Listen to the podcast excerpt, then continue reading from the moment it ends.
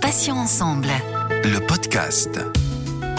Bonjour à tous et à toutes, soyez les bienvenus. Céline avec vous sur Patients Ensemble où nous recevons des associations, des malades ou anciens malades, des experts ou encore des professionnels de santé et aujourd'hui je reçois Estelle. Cette jeune femme exerce le métier de soignante, elle est en bonne santé, dévouée à ses malades, pleine d'empathie et de compassion. Puis elle apprend qu'elle est elle-même touchée par la maladie, un cancer des ovaires. S'ensuivent alors une confusion, un bouleversement et des répercussions sur le plan physique mais aussi psychologique. Elle n'est plus seulement soignante, elle est passée de l'autre côté du miroir, si j'ose dire. Et elle a accepté aujourd'hui de témoigner pour nous raconter son expérience. Estelle, bonjour, bienvenue et merci d'avoir accepté notre invitation sur Patients Ensemble. Bonjour Céline, bonjour à tous. Merci beaucoup euh, de m'accueillir aujourd'hui. Avec beaucoup de plaisir, Estelle. Alors, la première question que j'ai envie de vous poser, c'est tout simplement quelle était un petit peu votre vie et vos activités avant d'être malade? Alors euh, la maladie est entrée dans ma vie euh, au moment où j'étais en pleine activité, c'est-à-dire je suis cadre de santé dans un EHPAD et euh, l'actualité était bien occupée parce qu'on était en période de Covid. On a connu un confinement et voilà, on est à la sortie de ce premier confinement et je dois me rendre chez mon médecin gynécologue pour une visite de routine. Je suis en course toute la journée, c'est-à-dire je cours le matin pour la garderie de mon fils, je cours le soir pour boucler tout ce que j'ai à faire et euh, j'annule deux fois de suite, je reporte ce rendez-vous où je finis par me rendre euh, finalement. Voilà. Estelle, quel regard portiez-vous sur les malades que vous côtoyez avant d'être vous-même concernée? Euh, j'avais un regard compatissant parce que je me sens très empathique sur la douleur. Je suis très à l'écoute euh, de la fin de vie, notamment que j'ai toujours trouvé un moment euh, crucial et j'avais très envie de d'être euh, accompagnante pour tous les gens dont je m'occupais. Et donc, bah, j'avais une vision que je pensais, que je cernais très empathique dans tous les cas. Comment a été diagnostiqué concrètement hein, votre cancer des ovaires? Et puis qui vous l'a annoncé? Est-ce que c'est un médecin que vous connaissiez ou alors pas du tout? Alors, mon cancer a été diagnostiqué au moment d'une visite de routine chez le gynécologue. Enfin, euh, ça a été suspecté à ce moment-là, puisqu'à l'échographie, euh, donc il y avait une image très suspecte, et il a commencé à me parler de complications euh, très probables en m'orientant vers l'IRM. Ensuite, j'ai consulté donc un chirurgien sous les conseils de, de, mon gynéco qui ne pouvait plus prendre la suite en charge et se sentait un peu dépassé de pas pouvoir intervenir. Donc il m'a confié à, à, un chirurgien renommé en qui il avait extrêmement confiance à Becquerel. Bon. Et donc celui-ci m'a dit qu'il allait m'opérer et que à la sortie de cette opération, a priori, il y aurait rien de spécial qui va se passer. On parle même pas de chimio. Je lui pose la question, il me dit pas du tout. Et quand je me suis réveillée après l'intervention, euh, donc il m'a annoncé au pied de mon lit que c'était beaucoup plus grave que prévu et que j'allais euh, certainement avoir de la chimio. On attendait les résultats, mais que voilà. Donc je prends la nouvelle euh, en pleine en pleine face comme ça. Alors Estelle, on sait que c'est une illusion, hein, mais un petit peu comme lorsque l'on est jeune, on se croit invincible, immortel.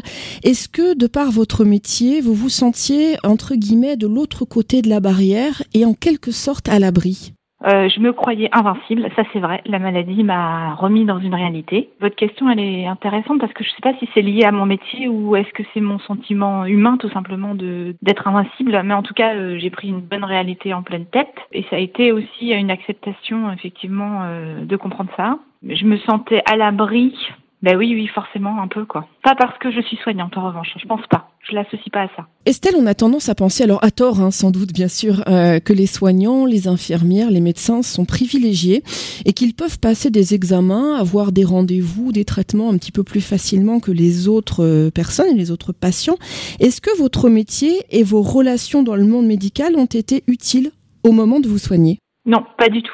En aucun cas, parce que en fait, moi, je travaille dans un EHPAD dans la campagne et j'ai été soignée à Rouen au centre Becquerel. Je ne connaissais absolument personne, personne ne me connaissait. Donc en fait, j'étais euh, complètement un sujet lambda et euh, les soignants qui ont pris soin de moi, euh, soit ont fait abstraction de, de cette, cet élément dans mon dossier, soit ne le savaient pas, mais j'ai jamais jamais senti que ça avait une conséquence, quoi. Vraiment. Alors Estelle, ce qui m'intéresse aujourd'hui, entre autres, euh, dans cet entretien, c'est d'avoir le point de vue d'un membre du personnel médical. Et dans ce cadre, est-ce que vos collègues ont eu une attitude différente envers vous après l'annonce de votre maladie? Euh, Alors, J'ai été extraite de mon milieu euh, professionnel pour être opérée et j'y suis revenue là il n'y a pas très longtemps. Pendant ce laps de temps, j'ai eu un peu d'échanges avec eux. Effectivement, je me suis sentie euh, traitée différemment, ça c'est clair.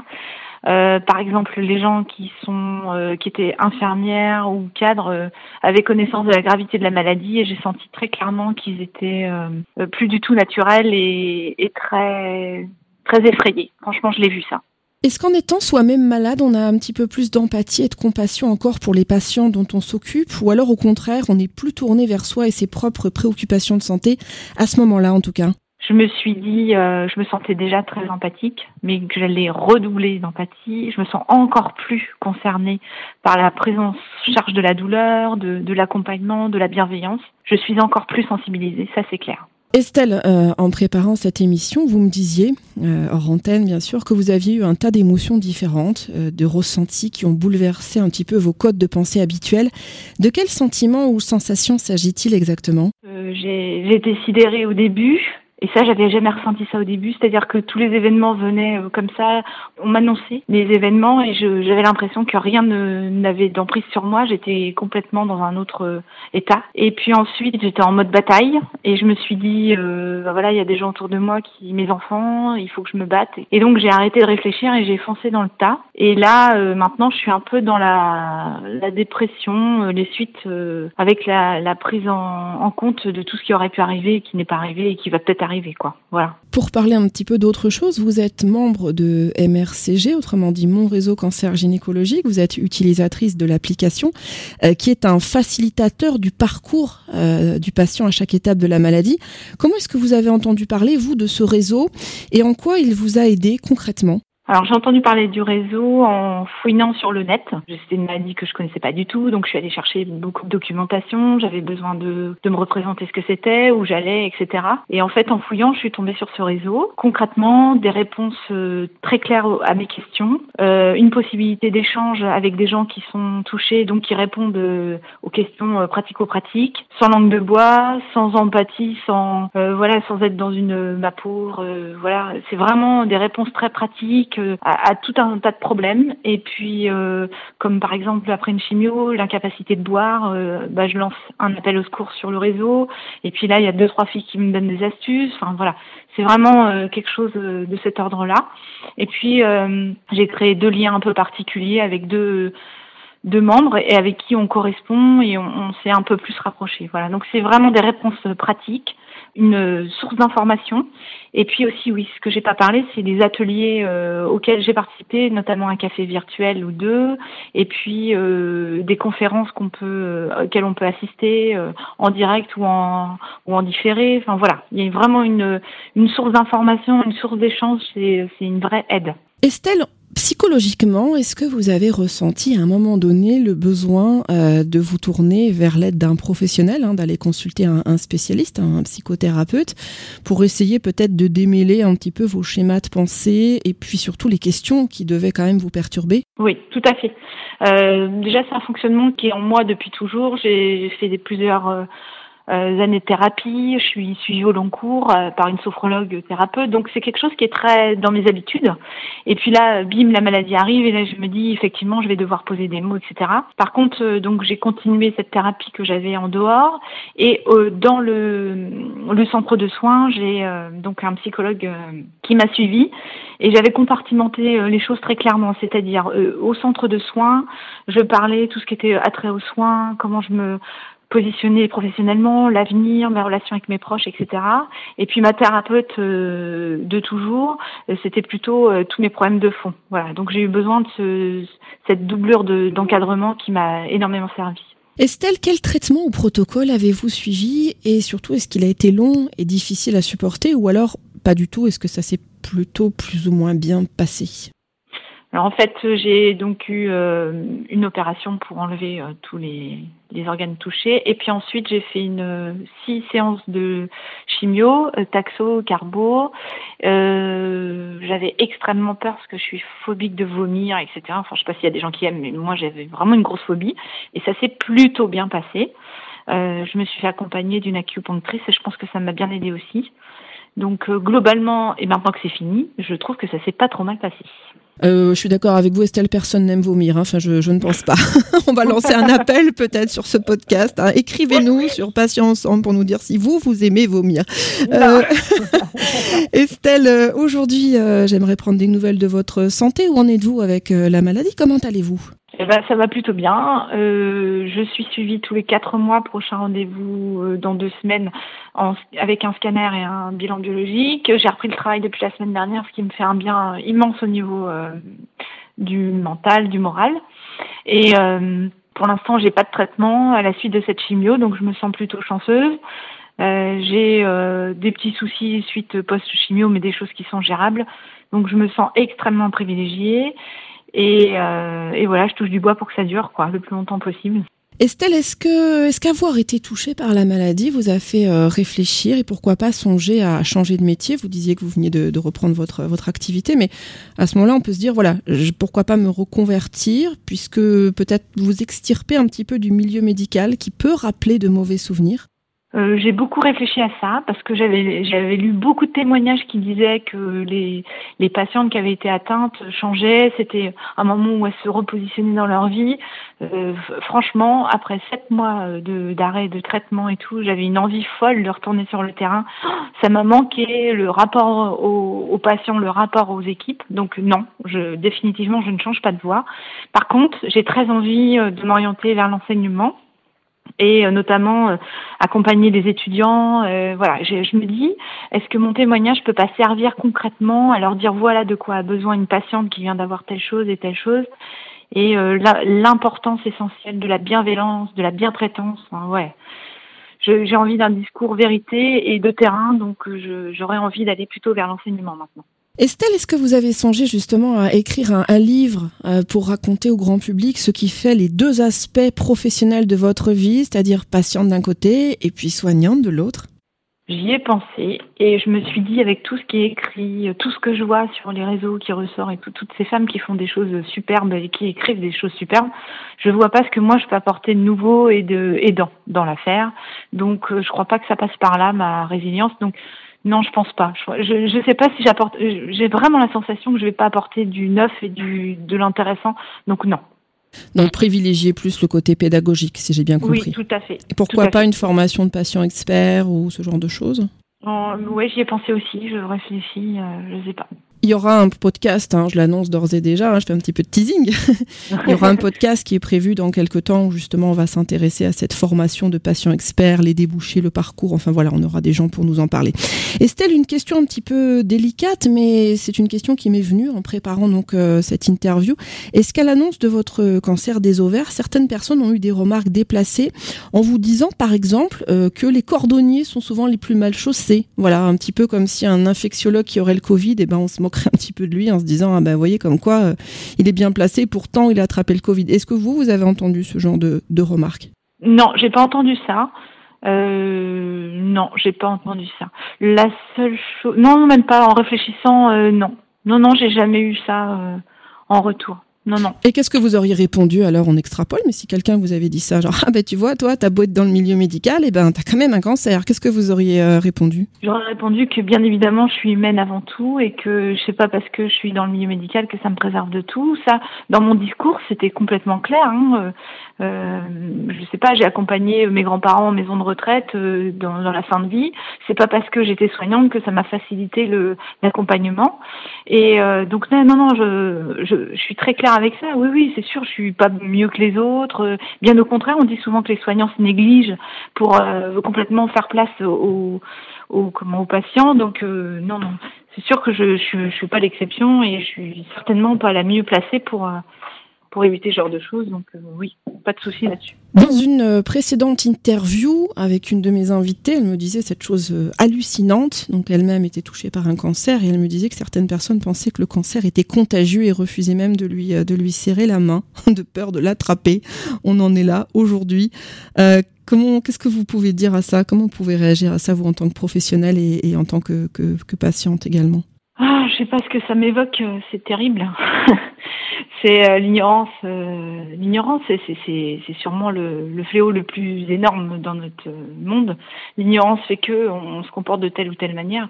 Mais euh, je sais pas s'il y a encore beaucoup de gens, mais oui, vous me le dites, qui ont peur du cancer parce que ça peut être contagieux. Moi, ce que j'ai ressenti, c'est que le malheur étaient, ils avaient peur que le malheur soit contagieux et que quand moi je suis tombée malade, je renvoyais pas du fun et du glamour et qu'on a évité ma présence dans bien des, des, des, cas. Donc je me suis dit ça aussi, je le garde très frais dans ma tête. Euh, en tout cas, euh, ce que je peux dire, c'est que le soutien, l'aide, et le fait d'aller de, d'aller au-devant des gens qui sont atteints et a fortiori de cancer, c'est essentiel. Et si on peut faire une chose, c'est bien ça, quoi. Euh, aller voir cette personne en demandant si concrètement elle peut avoir besoin de quoi que ce soit, même qu'une oreille, c'est fantastique. Et, euh, et, voilà, renseignez-vous, euh, lisez. On a des, moyens de, connaître, de, savoir euh, comment fonctionne cette maladie et qui devient banale malheureusement. Mais il faut qu'on fasse avec. Aujourd'hui, elle est très présente et, voilà, il faut faire front, quoi.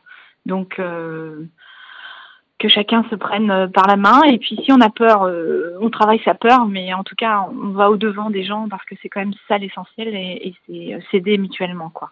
Estelle, ça fait, ça fait du mal quand on a l'impression d'être mise à l'écart, tout simplement parce qu'on est malade. Est-ce que c'est une seconde injustice? Déjà, d'être malade, c'est injuste. Qu'en plus, on puisse nous mettre à l'écart parce qu'on est malade, c'est une seconde, une double peine. Qu'est-ce que vous pensez de ça, vous?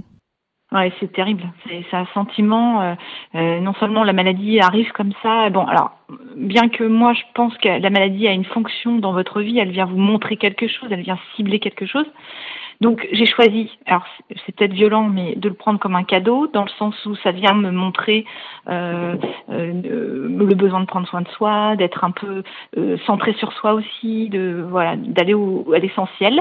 Et puis là où je veux en venir, c'est que surtout euh, ce qui compte, c'est euh, le peu de relations qu'on a, c'est qu'elles soient intenses et vraies.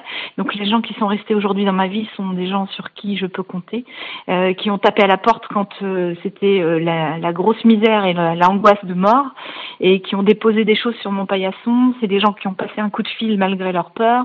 C'est des gens qui ont soutenu ma famille proche. Euh, qui ont gardé les enfants dans les moments difficiles, voilà. Donc euh, les gens qui m'ont tourné le dos, j'ai envie de me dire c'est pas grave, ils avaient sûrement euh, un chemin qui est différent du mien. Aucune, j'ai pas d'animosité. On, on, a, on est passé à côté, à côté de quelque chose eux et moi parce que forcément on a arrêté notre relation et peut-être qu'il y avait des choses à en tirer. Mais en tout cas quel bonheur les gens qui ont su rester et qui euh, ne m'ont pas banni, c'est génial quoi. Donc merci à eux, merci à tous ceux qui m'ont soutenu. Et puis tant pis pour les autres, bonne route et puis euh, et puis euh, bon courage pour affronter ce qui va vous arriver après parce que bien évidemment, ce que vous avez fui là, vous allez le retrouver sous une autre forme quoi. Voilà ce que j'aurais envie de de penser aujourd'hui. Et vous n'êtes pas la première invitée d'ailleurs, hein, Estelle, à me dire que l'épreuve de la maladie euh, peut être vécue comme un, pour nous faire comprendre certaines choses.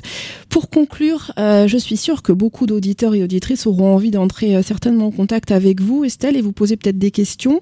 Comment peuvent-ils vous joindre simplement? Bah, ils peuvent me joindre à travers le réseau euh, Mon cancer euh, gynéco, il n'y a pas de souci. Moi, je cherche toujours à, à, utiliser euh, mon expérience euh, à bon escient, donc je peux être sans souci une oreille, un conseil si j'en suis capable, enfin vraiment aucun souci. C'est noté Estelle, merci infiniment en tout cas d'avoir accepté de participer à cet entretien. Je rappelle que vous êtes aide-soignante et que vous avez été atteinte d'un cancer des ovaires. Votre témoignage a été comme un message hein, adressé aux autres soignants mais aussi aux patients. C'est un message universel qui nous touche bien évidemment tous. Je vais vous souhaiter une bonne journée, une belle année Estelle, portez-vous bien et je vous dis à bientôt sur Patients Ensemble. Merci beaucoup Céline pour m'avoir permis euh, cette, cet échange. Merci pour tout ce que vous faites. Excellente année à vous, avec plein de super interviews, j'imagine, et puis euh, plein de bonnes choses dans, dans, votre parcours.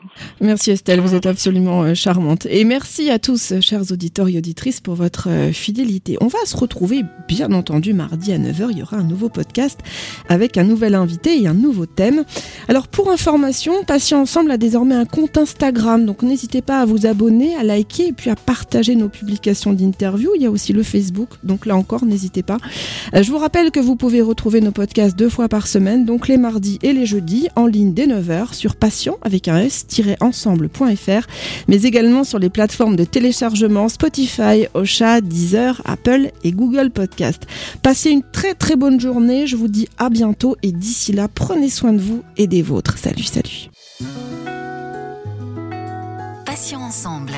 Le podcast.